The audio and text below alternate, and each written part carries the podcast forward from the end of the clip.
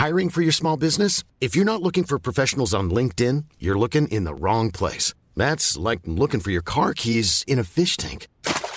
LinkedIn helps you hire professionals you can't find anywhere else, even those who aren't actively searching for a new job but might be open to the perfect role. In a given month, over 70% of LinkedIn users don't even visit other leading job sites. So start looking in the right place. With LinkedIn, you can hire professionals like a professional. Post your free job on linkedin.com slash people today.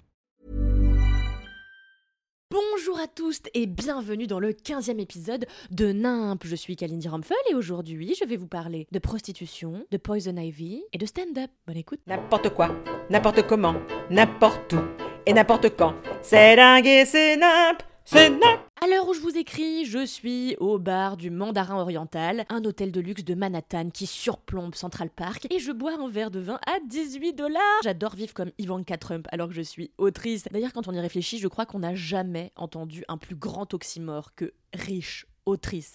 Un autre oxymore qui serait amusant, bah, ça serait par exemple un discret américain. Car je suis vraiment à côté de deux New-Yorkais qui n'en ont strictement rien à secouer de mon travail, puisqu'ils hurlent copieusement dans mes oreilles alors que j'ai mes lunettes d'écrivain sur le nez, ce qui signifie clairement que je suis en train de rédiger un chef-d'œuvre et qu'il faut donc faire silence. Bref, je vais vous dire un truc, je me félicite d'avoir lancé ce podcast car c'est vraiment l'excuse parfaite pour picoler du vin à toute heure de la journée au motif que l'inspiration vient avec le tanin. Ce qui est vrai, hein, j'ai personnellement l'impression que le pinot noir m'ouvre des portes mentales jamais ouvertes par l'humanité et ça me donne globalement l'impression d'être plus intelligente que le reste de mon espèce. Il y a des gens que l'alcool rend déprimés, moi ça me rend juste prétentieuse and I fucking love it. Donc cette semaine, je me suis offert euh, des vacances à New York. Je squatte chez un couple de copines qui vivent à Brooklyn et je vis ma meilleure vie. Je me lève tôt, je fonce prendre un thé dans un café où les sièges en cuir orange flattent largement mon teint. Ensuite, je crapahute pendant des heures, je déjeune de soupe dumplings à Chinatown, et puis comme j'ai la flemme de retourner à Brooklyn, je vais siester au Cinoche. Vous savez, ces grands cinémas américains où on peut boire des margaritas à 10h du matin et manger des tacos en matant des films de merde.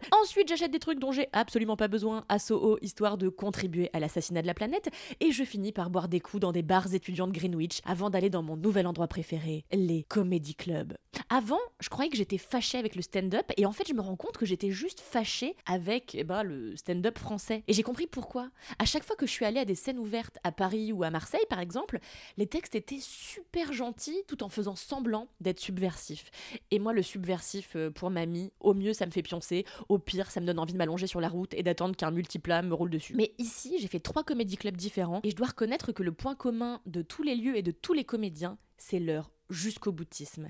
Ils en ont mais alors rien à branler d'être vraiment trash. Je veux dire à Paname dès que quelqu'un fait une blague à base de clitoris, on dirait que c'est révolutionnaire. Là ça parle de cul vraiment crûment, ça cause racisme, guerre, homophobie, viol, capitalisme avec une telle fureur dans l'écriture que je ris à en chialer parce que les textes sont vraiment viscéraux et ça s'entend. Et aussi le public est incroyable, genre les gens crient, applaudissent tout le temps, encouragent les comédiens et puis surtout on peut manger des chicken wings et boire des bouteilles de vin en regardant tout ça, ce qui participe légèrement à mon appréciation de l'expérience. Franchement, c'est ma nouvelle passion, même si j'ai toujours super peur que les stand-uppers me parlent et que je sache pas quoi répondre. Je veux dire, même si mon anglais est bon, on pourrait même le qualifier d'extraordinaire pour une française, je veux dire, tout le monde croit que je viens du Midwest, j'ai peur de faire une faute de grammaire, on sait pas, vous voyez, tout peut arriver.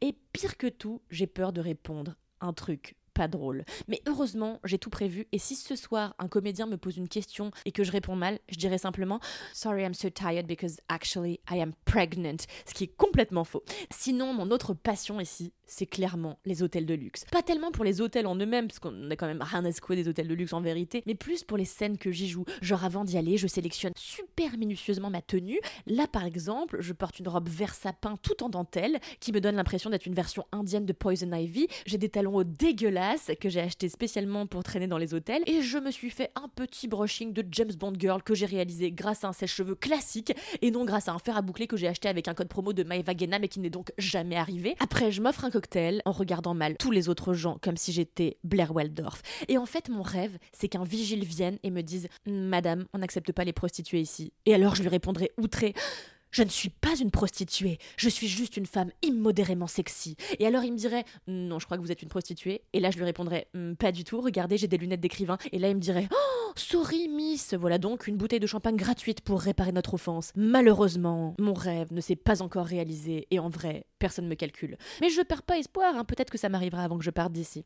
Écoutez, entre les comédie clubs, les habitants qui sont tous en combi de ski dans la rue comme si c'était un outfit normal, l'ambiance de Thanksgiving, les bars animés, les musées réchauffés, les tacos au ciné, je comprends enfin pourquoi les gens dépensent 5000 dollars par mois dans un loyer pour vivre à New York City.